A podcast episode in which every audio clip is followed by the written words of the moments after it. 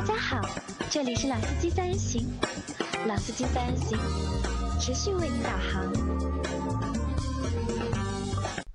Hello，大家好，欢迎收听《老司机三人行》，我是杨磊。大家好，我是任成。那今天是我和任成两个人给大家做节目那我们周老师又不在，啊太想念他了。啊，因为周老师有事嘛，因为任成是因为在国庆之前正好来上海做活动，那我们就抽个空录个几期节目，然后正好把这几期节目呢，我们会放在国庆的长假的七天里面，哦给大家就是解个闷，逗个乐，那咱们聊一点这个有有料的话题。呃，有料对吧？嗯，不一定有料吧，就是可以让大家就是在长假里面能够轻松一点吧，找找点乐子，轻松一点。因为我们节目本身就是在长假里面是不更新的嘛，我本身还担心就是这个七天节目不更新，对吧？小伙伴们肯定会提意见。那正好人成来了，对吧？那正好解了我这个燃眉之急。然后我们大概今天会做三期节目，那放在国庆的七天里面，给大家去做一个分享。那第一期节目，人成我们聊什么？啊，不是聊这个共和国的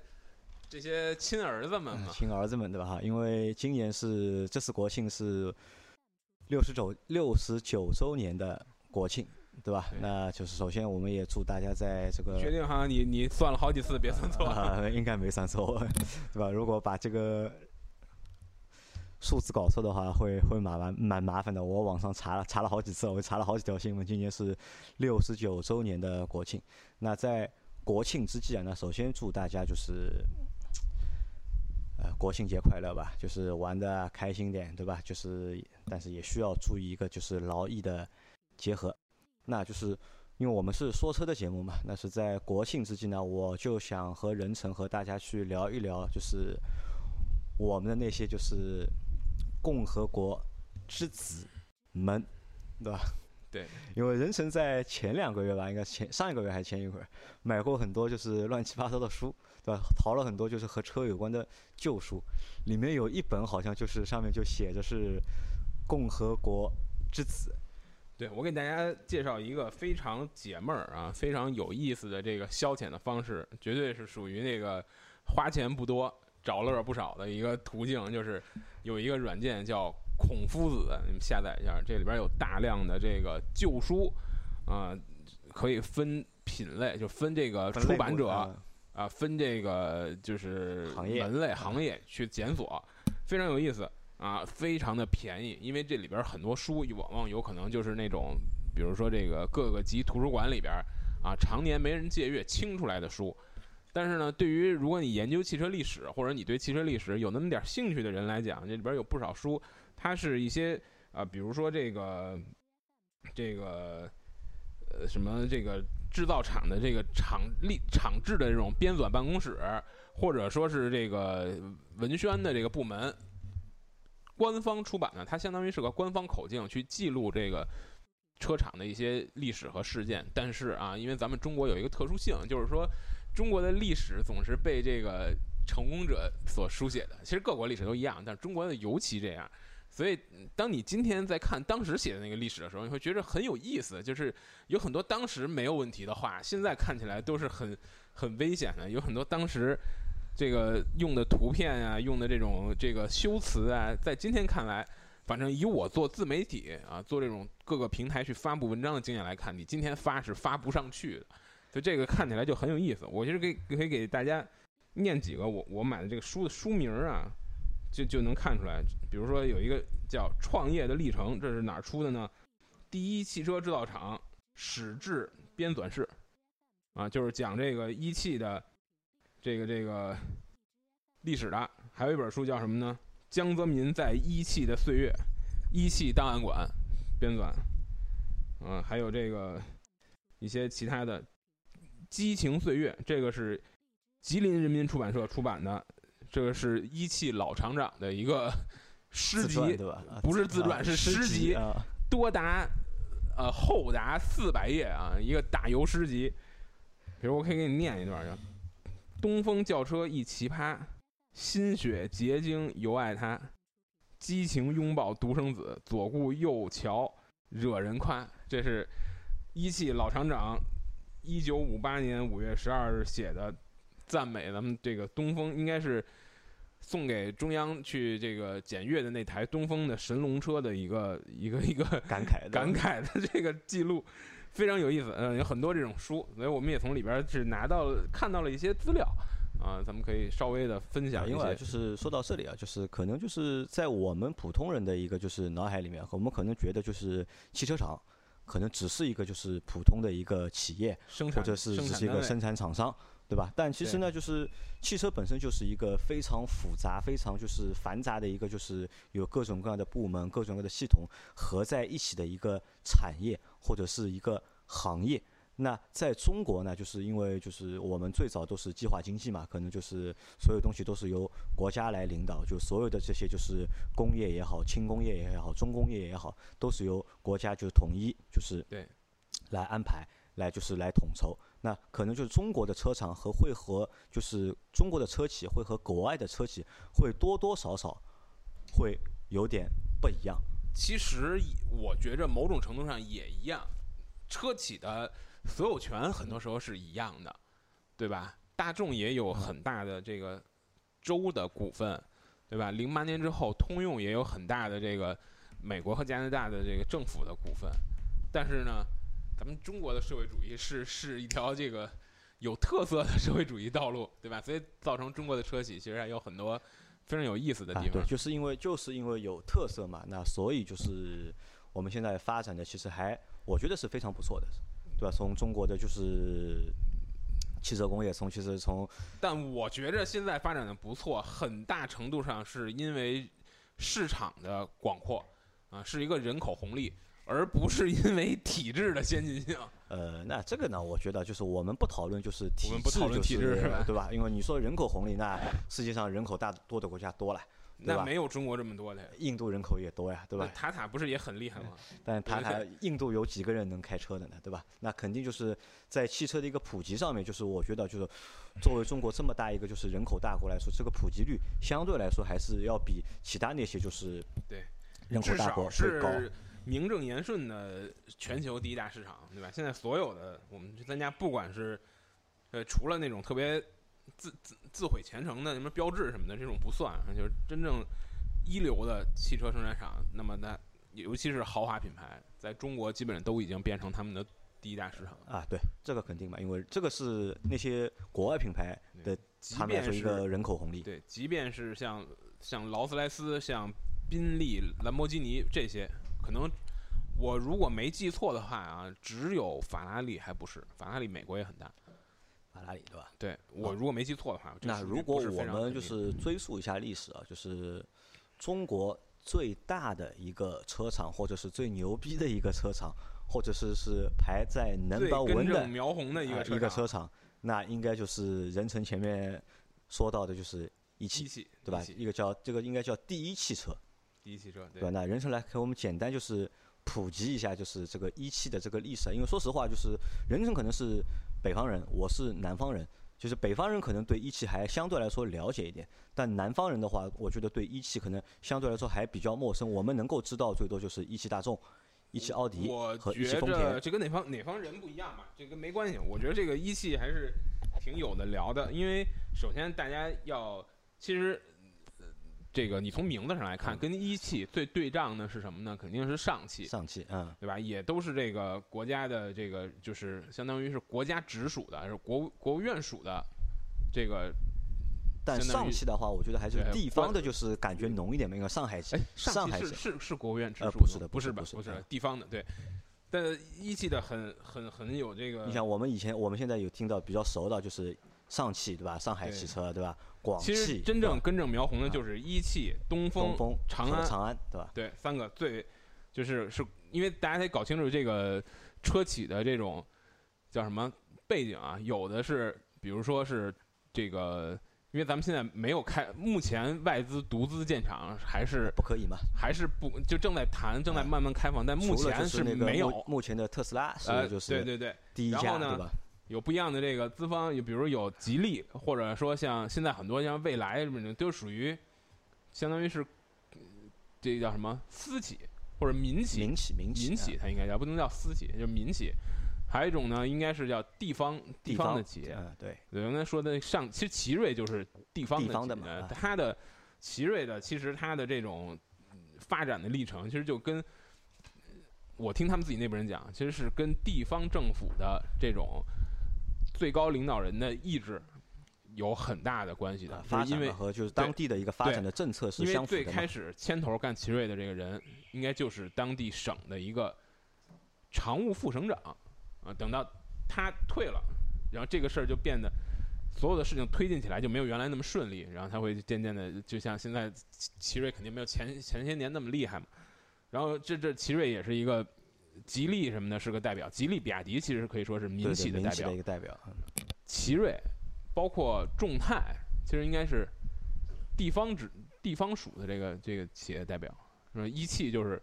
咱们根正苗红的央企，央企一汽的是这个国家的代表了，应该就是对吧？从名我们其实从名字上面就可以分到，就是你想一汽是第一汽车，一汽的厂名，包括东风，现在还挂在车上那俩字儿，啊，那可都是这个，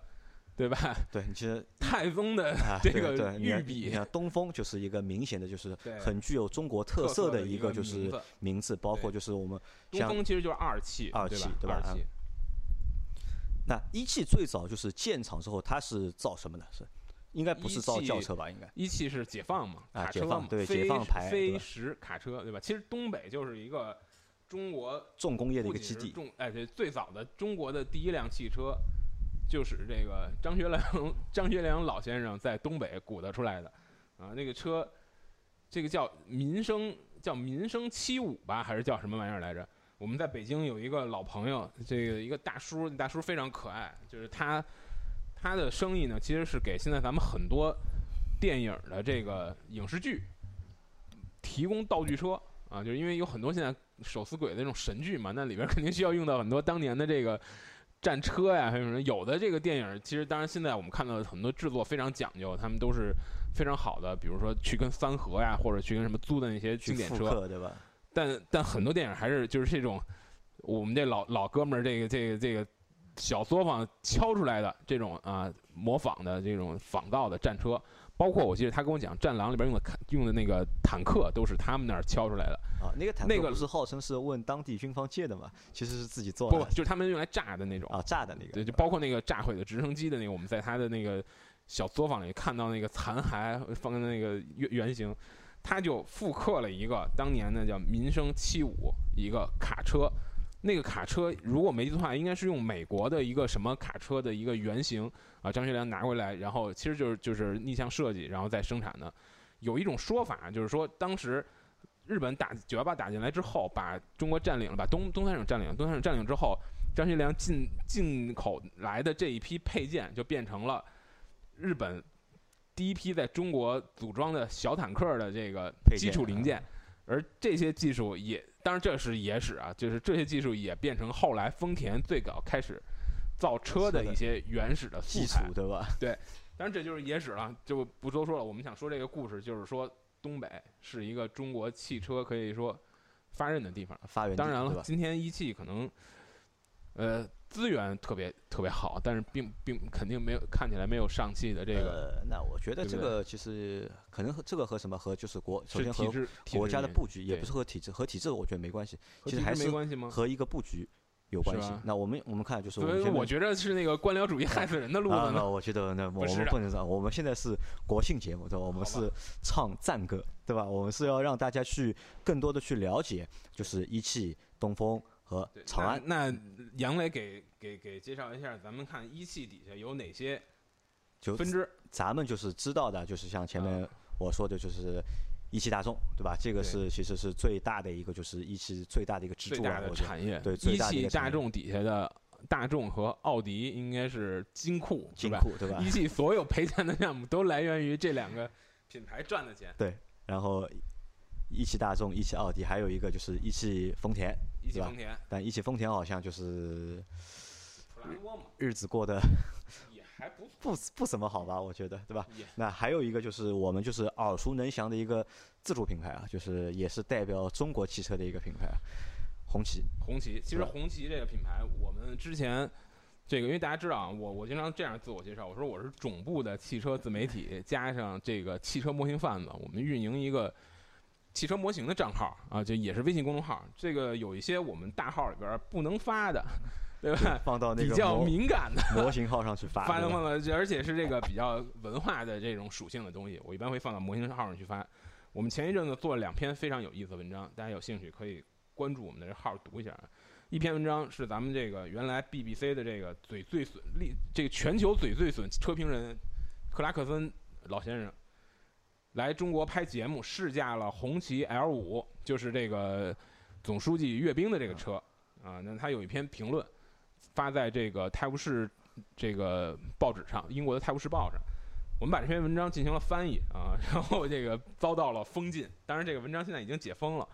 很有意思。啊，这个你可以看到外国人是怎么看这些车的英。国人是怎么英国人评价这台车？对，或者说一个其实，呃，我不不知道大家有没有去读这个国外媒体的习惯，就是当你读国外媒体之前，你一定要干一件事儿，就是因为你在读中国的媒体之前，你你你会知道中国的所有的你能看到的这些媒体，它的立场基本上是一致的，呃口径都基本一口样。口径，尤其是官方媒体，那口径是一致的，那它都是喉舌。那但你要在读外国媒体的时候，你会注意到一点，他们不是他们不是这个国家这个执政党的喉舌，但他们往往也是喉舌，对，它属于不同的阶级的代表，它是每一个啊不一定不同阶级的这个喉舌，而《泰晤士报》是一个基本上是个英国的保守派的这个这个阵地吧，基本上因为默多克入主之后就更保守了。然后呢，所以克莱克森在上面评价，基本上保守派就是比较比较排这个比较排外嘛啊所以他的评价其实是比较比较这个负面的，负面的，比较尖刻的。当然，他在文章的前一部分相当大篇幅对中国的这种快速的发展啊做了赞赞赞赏，这个是现在好像所有就是这种外国的国家对中国最羡慕的一个点，就是对，其实我我之前就要开很多 MG 的车的，尤其是我开名爵的车的时候，我就常在假设，我说英国人看到今天的名爵，它是一种什么样的心情对吧？其实英国人是一个很拧的民族，你不觉得吗？这个民族既特别盛产那种绅士，对吧？就是那种很 gentleman 的那种那种感觉，流氓同时又是 足球流氓的这个最集中的产地，呃，是一个你看英国人玩的那种什么英式足球，是那种互恨不得就是互相互相抽大嘴巴子，然后抢球那种那种游戏，就是你感觉它是一个非常。呃，非常多元化，或者说非常它的这个这个是一个心态很复杂的这么个国家。你想，他看到今天的名爵，其实名爵今天发展的很好，它的技技术水平啊、产品的实力，其实我觉得是不在很多欧洲车企之下的。呃，我觉得差不多已啊经超过，至少比当年的名爵，我觉得要要好，要好很多了我觉得要好很多，对吧？这个这就是好像说出来又又说的很长。然后还有一篇文章，一定记得大家，对我有点给自己号做广告的嫌疑啊，但是一定要大家来读一下这篇文章，非常有意思，是我们挖到了一份很珍贵的历史材料，就是这份历史材料是登刊登在一个大概是八几年的一个中国的汽车行业的学术期刊里边的。这个学术期刊里边集结了从建国之后到当时应该是八几八二年或者是七几年，所有的中国的就比如这个车厂，包括一些这个官方的这个单位做的汽车的评测数据。这个数据非常有意思，你可以看到劳斯莱斯的幻影五和红旗七七零对标评测的结果，可以看到奔驰的普尔曼，就是 W 一百普尔曼啊，和这个幻影的和幻影和红旗的一些，比如说加速啊、油耗啊、呃刹车的一些数据很有意思。你可以看到，就是这些，这就你可能咱们现在有时候讲就是非蠢即坏，有时候就是你不知道他是真不知道自己差距在哪儿。因为我们看到那些官宣里边就说我们红旗怎么怎么怎么对吧？但是你看了那个你就知道，其实他们心里应该是有数的呀，这个对标都做过的呀。咱们且不说在那个人连肉米都吃不起的日子，他们从哪弄来了这个幻影五代和 普尔曼 W 一百，对吧？就是说这个差距其实是看得很清楚的啊。这红旗今天的这个局面，其实说白了，我觉着你说不是体制问题，那我我是不能接受的。你可以想到一个红一汽和东风的这种最高领导人之间的这种互换，其实明很明显就是个，它不是企业经营的，对这个对吧？它不是企业经营。是国家有布局嘛，对，这是国家，对，说好听点儿是国家布局，说不好听点儿就是这个体制所限嘛。咱们刚才查嘛，这个一汽的老大是国家副部级干部啊，对，所以这个就其实说明很多问题。就像一汽，如果你去，我去过一汽的这个红旗的博物馆，你会看到里边儿有很多，就是我们原来也做过一篇文章，这篇文章现在发不出来了，原来能发出来的，就是所有的国家领导人的国家领导人对一汽说过什么。你当你看了这些东西之后，我不明白一汽为什么要把这些东西展出来啊？就是你可能你看过这些东西之后，你会觉着红旗这个品牌从它诞生到它今天，它的每一款产品都不是从一个商业角度出发的，那肯定嘛，这个就限制了它，这个产品，我觉得它就就最早是因为最早是为国家服务的嘛，对吧？就就限制了它成为一个真正在市场上有竞争力的一个一个产品。那么这也就是我觉得为什么红旗现在你说红旗的这个 H 五，包括 H 七，为什么没有嗯不能形成真正的市场竞争力？我觉得很多时候也是这样。当然，红旗也有很好的车，原来红旗有一款车叫 HQ 三，啊，据说所有买了那个车的人都是买到即赚到。啊，那可能啊，就是任成前面这个聊红旗啊，就是我觉得就是指出了一个，就是一汽目前为止啊，就是可能一个比较大的一个软肋吧，或者是一个短板，就是一汽的就是自主研发的能力啊，可能是偏弱，对吧？虽然它占据了一个就是非常好的一个资源的一个优势有资源优势，有政策优势，但是自己对就是民用轿车的这个就是乘用车的这个就是自主研发这个开发的这个能力，好像是有点问题的，对吧？那其实我们前面说到红旗，那红旗是属于就是我们的自主品牌，那一汽下面还有哪个是自主品牌？有一个一汽奔腾，对吧？一汽奔腾，对，那个是天津呃，不是，天津一汽做的吧？应该是是，应该按我理解，就是一汽下面有一汽吉林和一汽天津天。天津，嗯，一汽吉林是大发、森雅什么什么那些车，然后呢，当然现在呢也并到，然后一汽天津底下还有一款跟大发、森雅一样的车，我现在一时想不起来叫什么，应该叫什么？哎，我实在想不起来叫什么。那个原来我们那个现在跟我一块儿那哥们儿还开着那个车怼到他妈这个高速的匝道上，这个高速公路的那个盘的匝道上，然后问他说：“你为什么会出这种交通事故？”他说：“我一转弯的时候，这车爆胎了，然后我就怼怼上去，然后就就就讲了很多这个。我说不可能，一定就是你他妈的驾驶有问题开太快了，入弯太快。”然后，然后，但这就是变成我们原来 AMS 编辑部的一个悬案。我说，这个要是一辆宝马，或者要是一辆会不会都不用是宝马，都是一辆大众，那没跑就是你的问题，跑都没跑。但是是那个一汽，天津一汽的这个这个叫什么？我忘了，就是什么很古怪的一个名字，在市场上可能都不太，就是在在一线城市里看不到那个车。我说，真是这个车就是给你留下了一个狡辩的狡狡辩的余地，对吧？对狡辩的余地。你说这个大家勉勉强强觉着啊，那好吧，我们也某种程度上能接受。呃因为我们大多数人啊就是在发生交通事故的时候啊，首先怪的哎都都是都是先怪别人吧，再怪先怪车别人对吧？再怪车，再怪车，然后再去检讨自己到底有没有问题些人是不。会检讨自己的。好，那 一汽奔腾现在和一汽的呃大发呃就是和和吉林一汽是应该是个很多东西已经在渐渐合并了，因为现在新的那个森雅 R 九就已经叫奔腾 R 森雅呃一汽奔腾 R 九，但就是它啊已经在但你想啊，就是前面说到的，就是一汽奔腾也好，你说的森雅也好，对那这些车就是我们抛开抛开红旗啊，因为红旗这比较特殊啊，如果你森雅也好，奔腾也好，这些就是自主品牌，就是这些就一汽旗下的自主品牌，其实目前看的话，能够挤进就是国内就是所有车里面这品牌里面能够挤进第一阵营和第二阵营嘛？我觉着哦，我想起来了，那个天津一汽叫骏派。骏派啊，那我更没听到过这个名字？我觉着怎么说啊啊，就是奔腾的，其实很多车，它从你要单说车上不弱，因为它的很多车是，比如 B 五零啊、B 七零啊这些车，它是老一代的马自达六的底盘再来的，而且它是把马自达六用来，因为老马又是个比较小的车，对吧？你而且是个开起来还不错的车，用用这个车来做一些呃紧凑级的车，那其实你你想这开起来不会太差，因为很复杂的一个多连杆的后悬，然后动力系统呢也是从马自达这边来的，因为二点三的、一点八 T 的发动机是从大众这边传的，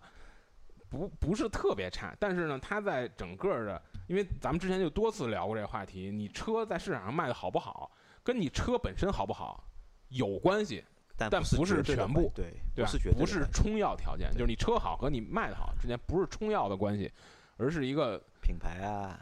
而是一个很微妙的关系，就是车首先要不能太差，对你剩下的东西要一定要都也都到位，不管是你的经销渠道啊，还是你的这个营销推广啊，对吧？但我们看现在，你如果单论车，我觉得奔腾不在不在很多这个这个自主品牌之下，或者说基本上是个差不多的水平，但是整体这个实力算下来，包括你看它的销售表现，那肯定是没有办法和咱们现在最活跃的这些像什么吉利、比亚迪广汽啊和上汽啊就很难和他们去比嘛，就就天壤之别了吧？其实东风也是嘛，东风现在其实你要光看车，比如说，呃，我们刚刚看上市的，前两天上市的东风风行的 T 五柳汽产的，啊，包括一些这个之前的东风风行的 A 九，给我印象很深的那台车，就车本身没什么毛病，你要光说车，你可能只能攻击它，我设计的有点水，你说开起来没什么大毛病，但是就是从产品的就是对。从产品的定位，从它推出的时机，从这个整个这个公司里边的产品的这种研发的节奏，你就感觉和咱们现在一线的，或者甚至说一线和二线的车自主品牌比起来，差距，对吧？就很明显嘛，跟不上跟不上步调嘛。好好，那前面说了一汽啊，那来谈一谈东风，因为东风我就更不了解了，就东风的话，这个咱们先说东风底下都有什么呃品牌，就是首先是东风日本田东风日产啊，东风日产、东风本田、东风本田、东风英尼迪、英菲尼迪、标致雪铁龙，标致雪铁龙，但其实这些这些品牌情况还不太一样，就比如说标致雪铁龙应该是东风神龙神龙下面的。汽车公司，那东风神龙汽车公司是就相当于东风和这个 PSA 的合资公司下面的下属企业，然后这个嗯东风日产情况也差不多，然后还有还有一个特别有意思的是那个东风裕隆，呃东风东风裕隆啊也是一个故事非常复杂的车企，就是因为去年呃去年前年我们去台湾这个采访过这个访问过东风裕隆的这个就不是东风裕隆，就是裕隆集团的总部啊、裕隆裕隆在台湾其实是相当于一个这个也算一个国企对吧？呃，你能说它是国企吗？它也不能叫国企，它这其实就很像丰田，就像日本和丰田的关系，嗯就很像台湾跟玉龙的关系，对吧？这是国就是家支持的一个企业。对，玉龙的创始人叫什么？严庆龄吧，就是蒋介石的老乡。当他到台湾之后，他就搞的最基础的就是纺织，因为这民生嘛。那么当蒋介石说：“哎呀，汽车也是民生，对吧？你第一步解决了衣食住，你就该解决行了嘛。”所以就是玉龙集团也开始投资汽车，所以也是一个就是这种背景很很厚的这种这种公司。那当台湾跟大陆关系最好的时候，就是其实东风是和玉龙啊、一起就是做了合资公司。据同样是野史记载，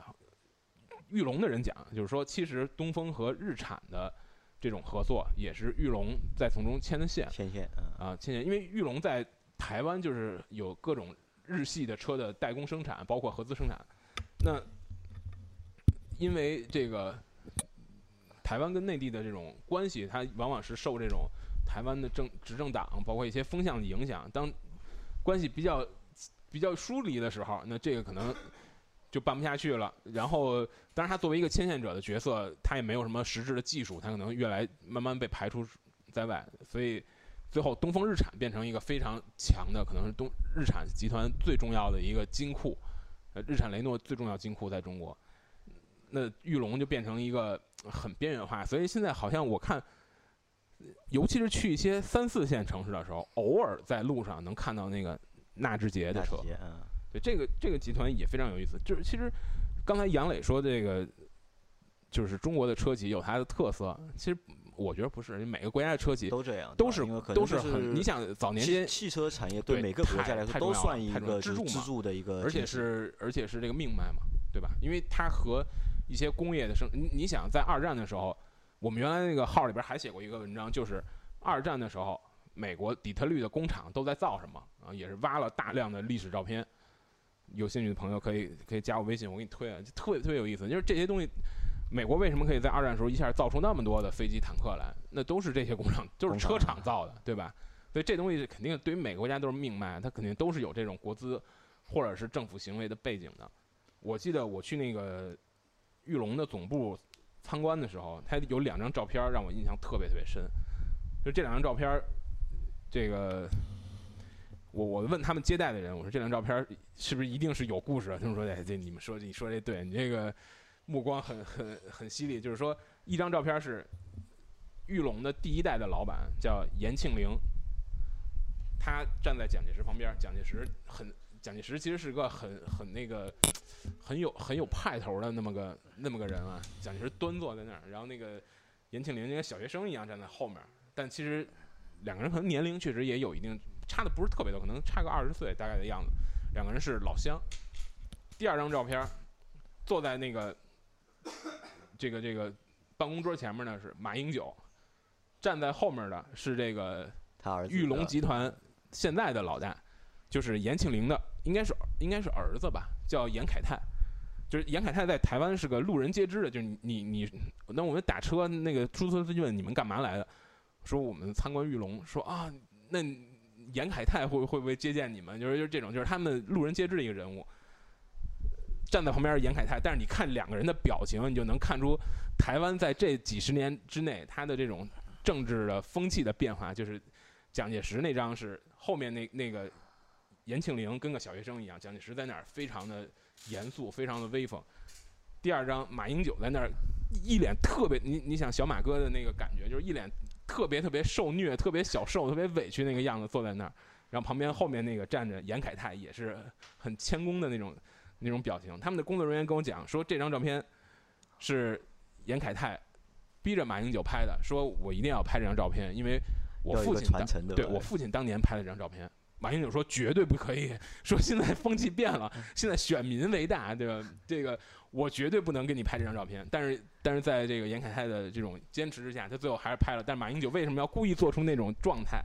那那种那种神情，就是说我一定要让所有人看到这张照片的人知道我不情愿的，我是被逼的。所以你就能看到，其实每一个车企，或者说很多车企，都是有这种很浓的政府背景。那现在就是东风下面的自主品牌，一个是东风风行，还有一个是东风神龙。东风神龙不是自主品牌，东风神龙是东风和 PSA 的合资公司。合，资公司，东啊风风行是东风和柳汽的合资公司。合资，公司。柳州的那个那那它东风现在的下面的就是自主品牌有哪几个？呃，就是首先是风行、风行，风行然后，风神，风神有什么 AX 七，七啊，就是就是那些车也不咋地，说实话也不太，是但也没有太差。情况怎么样？就是他它们的情况比一系的那些要好一点吧？呃，其实差不多，因为呃这个 AX 七这些车，它其实是日产的技术平台加 PSA 的动力。啊，其实我觉得这两个要是反过来，可能是 PSA 的底盘加日产的动力，可能也许会更好一点。但不知道他们那种技术之间怎么怎么搞的，反正就弄成现在这样。车也是在这个，你看销量榜嘛，咱们每次都报销量榜，就是很难在 Top 十五里边能看得到这些名字。呃，对。好，那前面说的是东风啊，那来再说最后一个长安啊。长安那长安可能是我觉得和前面两个人又家就是不太一样，对又不太一样的一个存在了。就是首先长安就是号称是中国历史最悠久的，就是汽车厂吧，因为它最早是在清朝时候就有了嘛，它是一个兵工厂嘛，对。对吧？然后到后来是现在就是洋务运动那一哎派，就是造船的什么原来原来我们单位有个同事，原来在杂志工作的时候，有个同事去长安，他去长安就是去甲方了嘛。他说到长安之后，你先上一个礼拜的课，就是给你从李鸿章的的从李鸿章洋务运动进口中国第一个造船的压机开始给你讲，就是讲这个品牌的这种这种很厚重的历史。那我们看啊，就是长安现在下面就是有就是长安福特，对吧？对长安马自达，对，对吧？长安还有那个就是铃木那铃木退了已经，对吧？铃木都还长安还有还有谁？是长安把铃木收了，长安把长对对，就等于其实其实铃木不玩了嘛。对对其实也是铃木不，因为他连续两年就是那个财报出来都是亏的嘛，而且一年亏的比一年多嘛。就日本人在这个事情上面，我觉得还是蛮果断的，就是不赚钱的事就。不做了嘛，对吧？还有哪哪些合资的？长安下面长安下面没有其他的了吧？没了吧？就是还有吗？好，那没有。马自达也好，福特也好，就是铃木也好，其实它的几个就是合资的品牌，日子都不好过，对吧但？是他自己日子过得挺哎，对哎，这个就是和前面两个就是对对相反的。你看，我们看就是一汽下面的一汽大众、奥迪，对吧？一汽丰田都是如火如荼，对对吧？那你看东风的那些品牌，合资品牌，其实日子过得不好不坏吧？就是这，对但是长安下面的几个牌子就不行了，对吧？福特福特卖不动，对吧？马自达其实也是不温不火，然后铃木他妈有黄摊子了，对，对吧？反而自己的就是他长安自己的车还卖的还，还是特别是近三年呃，卖的我觉得特别好，特别是去年和前年，今年长安今年也不行，今年今年的下滑了也，下滑的很厉害，因为其实是这样，呃，今年长安的下滑很大程度上是因为它的产品周期的原因，还一个就是它很多车赶在这个换代的点儿对，还有一个和什么有关？和就是你看今年的 SUV 的销量整体销量对就下滑。其实长安就卖的最多的，其实就是它那几三台五五五七五 CS 的，就是 SUV 系列嘛，对吧？那关于长安，就是任成有什么就是可以和我们分享的？呃，有什么可分享？我觉着这个其实是不是可以算？我觉着啊，是不是可以算就是之前咱们老讲那个什么三十年河东，三十年河河西嗯它其实往它长安可以说在这种自主研发能力的这个布局方面，按我的这个圈外人看啊，因为咱们作为媒体其实是汽车行业的一个，其实算个圈外人，算个这个对我们是看热闹的，看热闹的，对吧？从这个看热闹的角度来看呢，就是长安在自主研发能力的这种布局上，我觉着反而是起步的比较早的，是不是很大程度上也是因为实在没得靠，对吧？你不像你不像一汽，像东风，我随便这这这个是发动机也好，底盘也好，随便弄来点儿都是好东西，对吧？或者都比自己弄得好，那它的可能自然在自主研发上就有个惰性。你想长安最早可以基本上是最早国内的车企里边自己做出一套平台来的，那平台叫什么代码我忘记了，但是它最早是有一套平台是可以在这个平台上做不同的轴距，包括轮距的这种拉伸的，然后它也是最早在